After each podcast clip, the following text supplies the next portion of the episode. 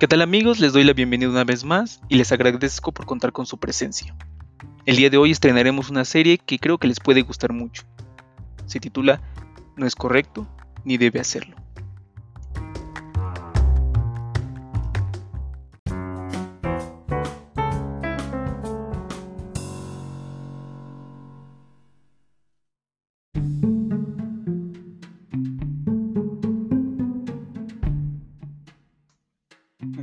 Capítulo de hoy se centra en hablar de un fenómeno que no sé si muchas veces eh, no se habla de él por ignorancia o tal vez por falta de interés, que es el periodismo cultural.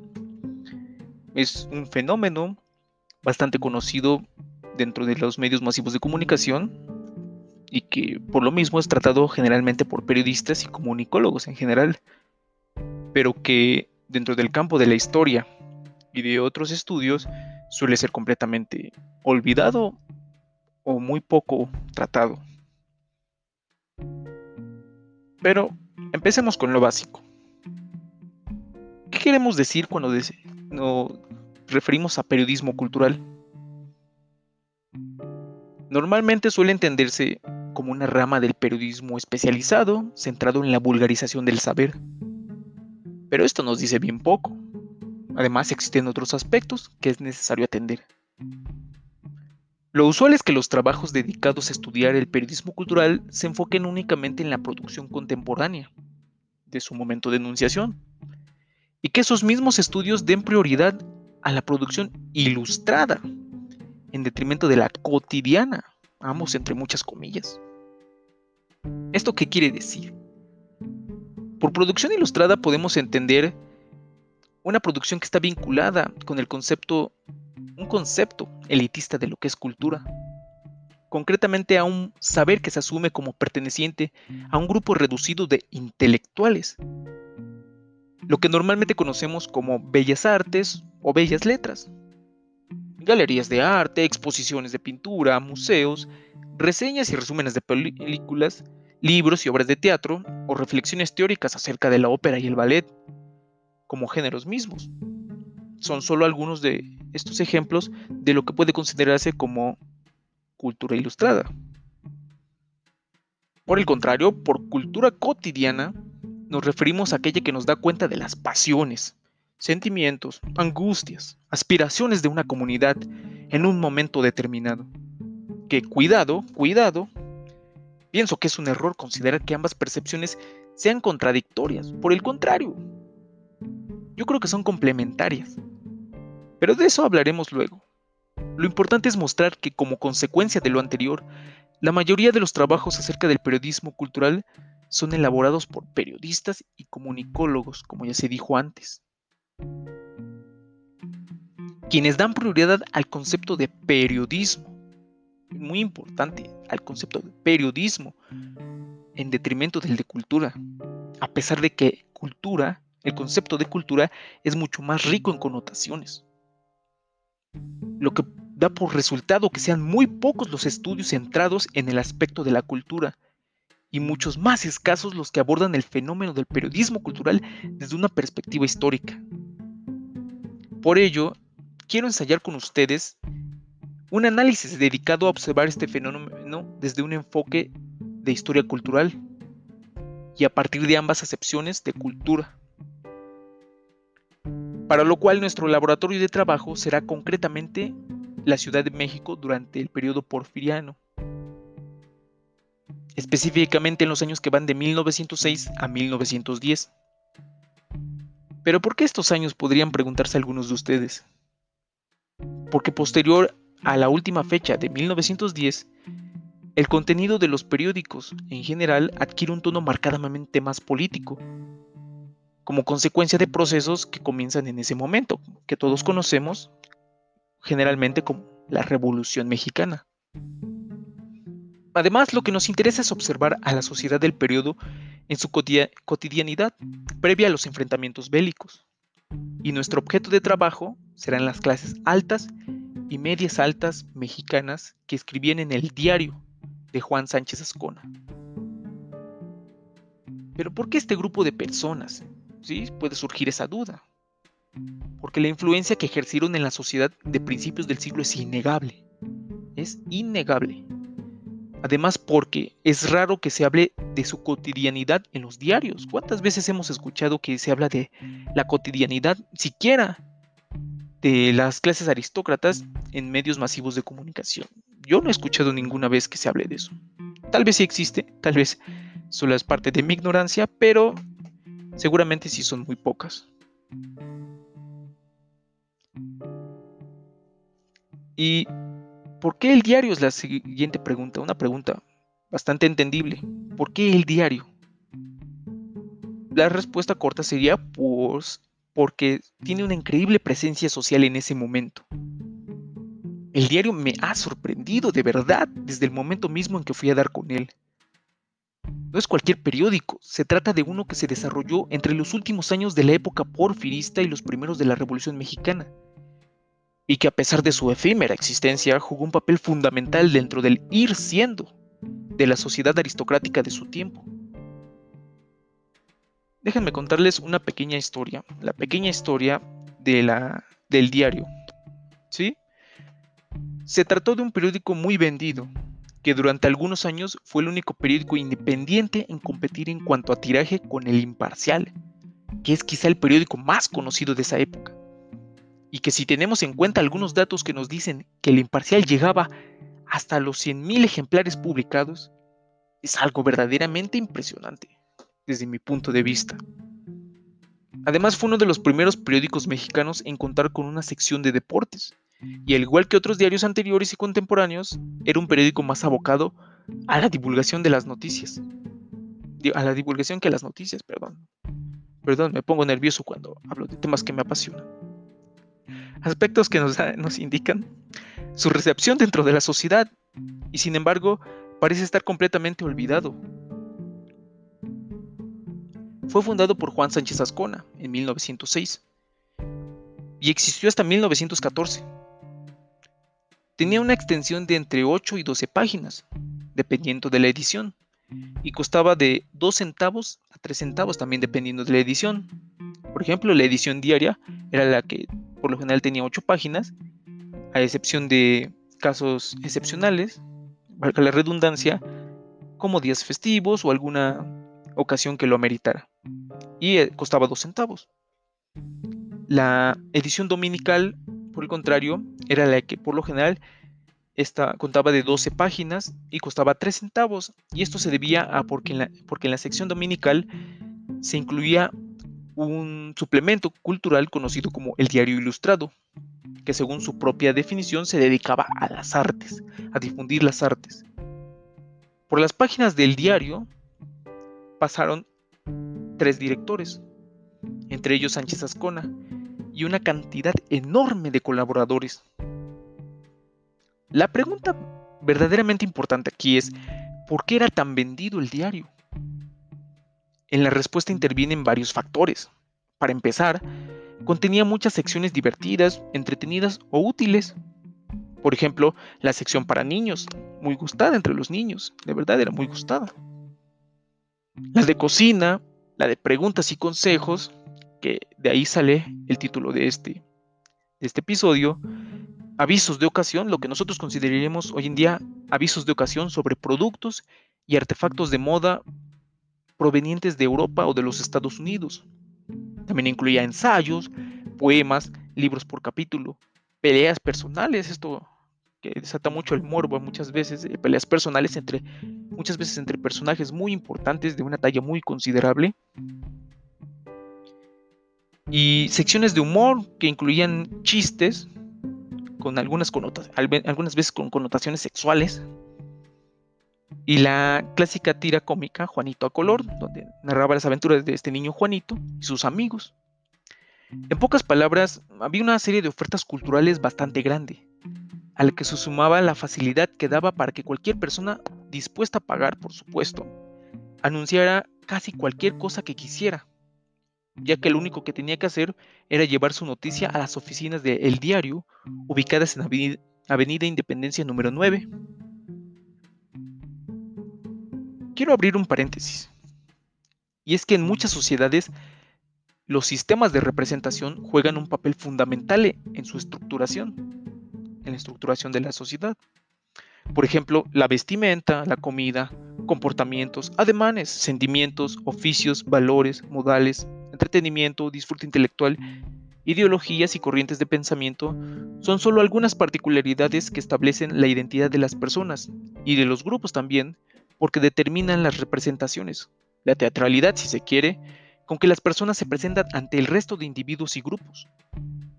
Un aristócrata que durante el porfiriato se presentase sin los atavíos que a su dignidad corresponden, fácilmente podía perder su identidad, ya que sería imposible diferenciarlo de la masa de hombres comunes. Por eso las comunidades forman grupos semicerrados, que los contienen e identifican. La moral es uno de estos aspectos porque define, distingue lo bueno de lo malo, lo deseable de lo indeseable, lo aceptable de lo inaceptable. Y como no existe individuo alguno que se autogobierne socialmente, entonces las regulaciones son hechas por las gentes cercanas a él.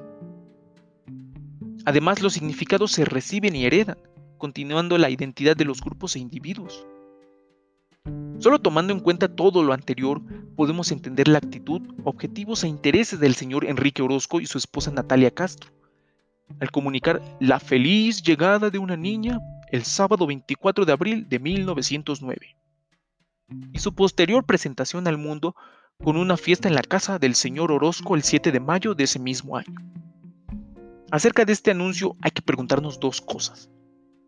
¿Por qué es importante para Enrique Orozco y su esposa notificar el nacimiento de su hija? ¿Y por qué considera necesario presentarla con una fiesta? Ambas preguntas podemos contestarlas diciendo que tanto Enrique Orozco como su esposa son personas significativas para la comunidad. El aviso no va dirigido únicamente para los familiares de la niña que seguramente ya deberían estar enterados del nacimiento para el momento de la publicación, que es tres días posterior al mismo, sino que pretende llegar a un grupo más amplio de personas, vecinos, compañeros de trabajo, amigos de la familia, etc. Lo que nos demuestra que para el señor Orozco y la señora Castro importaba la opinión pública porque querían ser parte activa de la sociedad. Eso explicaría también la eventual fiesta de presentación de la niña, que no debe haber sido exclusiva para familiares, ya que se nos da a entender que ese acto simbolizó la introducción de la niña en la comunidad, una comunidad de la que sus padres formaban parte y que a su vez acepta a la bebé en su grupo mediante la fiesta, la, cual seguramente no fue, poca, no, no fue pocamente ostentosa.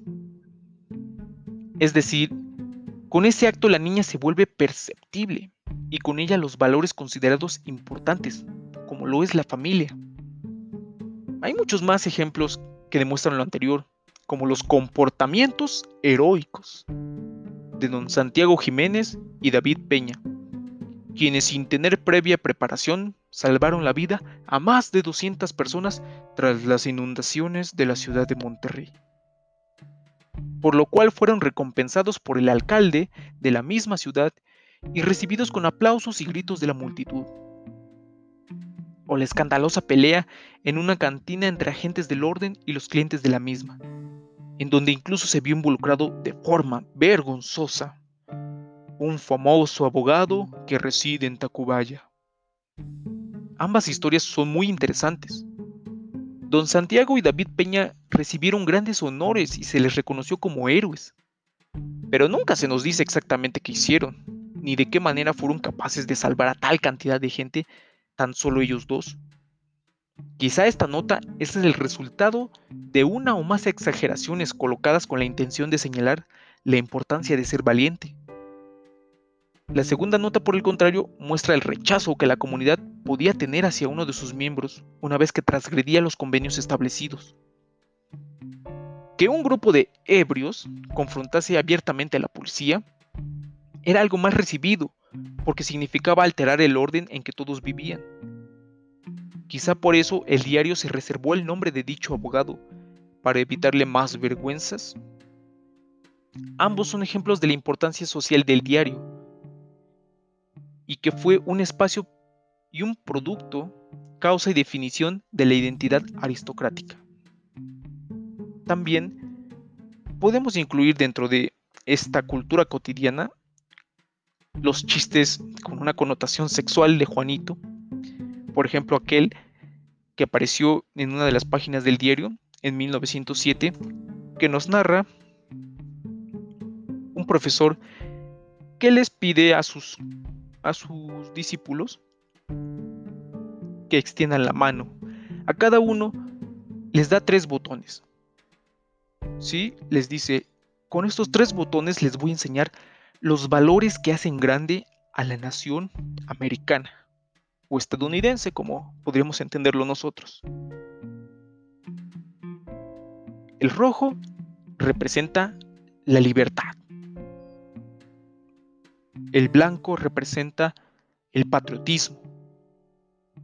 Y el azul la capacidad de ser feliz. Les voy a dar estos tres botones y los van a tener consigo durante toda una semana para que aprendan a valorarlos y de verdad reflexionen acerca de los valores de la sociedad americana. Pasado la semana, les pediré los botones y me dirán qué aprendieron acerca de eso. Pasó la semana y el profesor les pidió que mostraran los botones que les había dado a cada uno. Pero Juanito se encontraba muy apenado y el profesor enojado le pregunta, ¿qué pasa Juanito?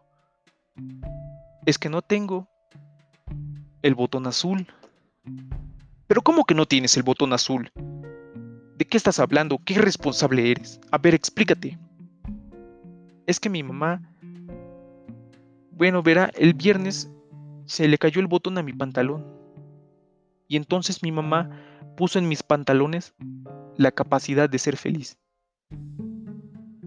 Un chiste bastante subido de tono para la época, y no sabemos si de verdad tuvo una repercusión eh, significativa, si alguien se quejó por él, pero sí nos dice la importancia que tenía para esta sociedad el humor. El humor que es algo tan esencial y significativo para todas las sociedades y que puede variar, por supuesto, pero que nos demuestra cómo forma parte de la identidad cierto tipo de humor. Algunos chistes con connotaciones como esta se repetían, otros eran más sobrios, más mm, puritanos mojigatos, tal vez sería más correcto decirlo, que hoy podríamos considerar que no son chistes, sino son meros burlas al humor o al aburrimiento, odas al aburrimiento, pero que nos muestran la importancia que tenía para esta sociedad el reír el divertirse a través de las páginas del diario, sobre todo por los tiempos en los que cursaban.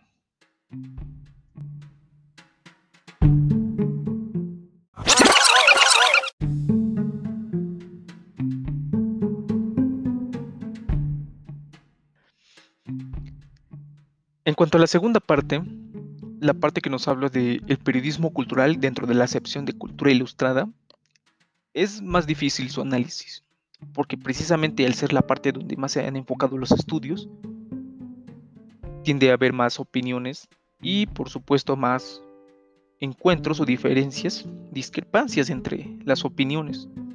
Hay autores que consideran que los textos literarios en cuanto a tal no corresponden al fenómeno del periodismo cultural porque no tienen la intención explícita de divulgar la cultura. Por, eso, por lo general se suele incluir dentro de el periodismo cultural, con acepción en cultura ilustrada, ensayos críticos de cultura, reseñas y obras que por lo general lo que tratan de hacer es difundir pensamientos críticos, de crítica, crítica y análisis literarios, no en cuanto a tal las narraciones literarias, sino las formas de que se pueden pensar y la, que, la metodología y la teoría en que se basan las producciones literarias. Para mí esto es un error. En primer lugar, en primer lugar porque los textos literarios en cuanto a, en cuanto a tal que aparecen dentro de las publicaciones periódicas, por supuesto que tienen la intención explícita de difundir, de divulgar. Si no, no se explica por qué están ahí, por qué los autores deciden publicarlo en periódicos, por ejemplo en el diario, que se sabe que son muy vendidos. No tendría ningún sentido si no se pretendiera que llegara a la mayor cantidad posible de gente. Si no fuera cierto esto, entonces, ¿cómo podremos explicar aquel peculiar monólogo que apareció en las páginas del diario, titulado El debut de Tepe, Tepecuacuilco, perdón, mi pronunciación, donde un actor nos narra la emoción, el sentimiento que tiene porque esa misma noche va a debutar. Lo invade una felicidad muy grande, porque es la noche donde el teatro va a ver su talento.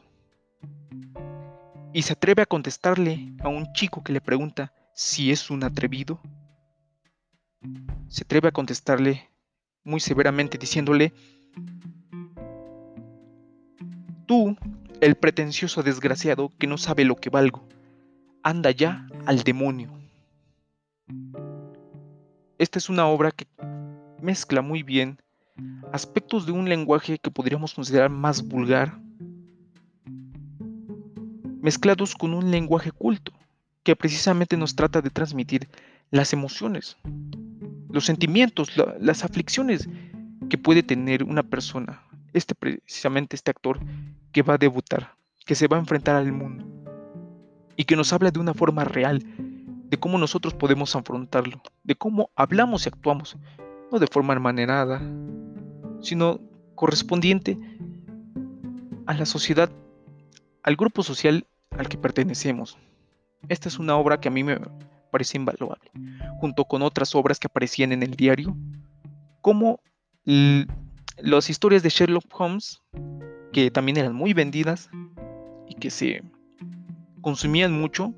Las historias para niños, cuentos para niños, que algunos podrían considerar que no es cultura letrada como tal, pero ciertamente corresponde a una cultura muy específica, centrada en un grupo tal vez, no de lo que podríamos considerar como intelectuales, pero sí dentro de un grupo que sabe leer y que se expresa a través de esos precisamente sus cuentos a través de críticas, eh, peleas personales entre escritores que se hablan de unos y de otros. Aquel ensayo que apareció donde se habla sobre los animales. Los animales, los animales que caminan, que tienen las capacidades de volar, de caminar muy rápidamente, de nadar, que tienen capacidades dependiendo de la facultad que Dios los dotó, con que Dios los dotó. El hombre, por supuesto, es el único animal que tiene la capacidad de pensar.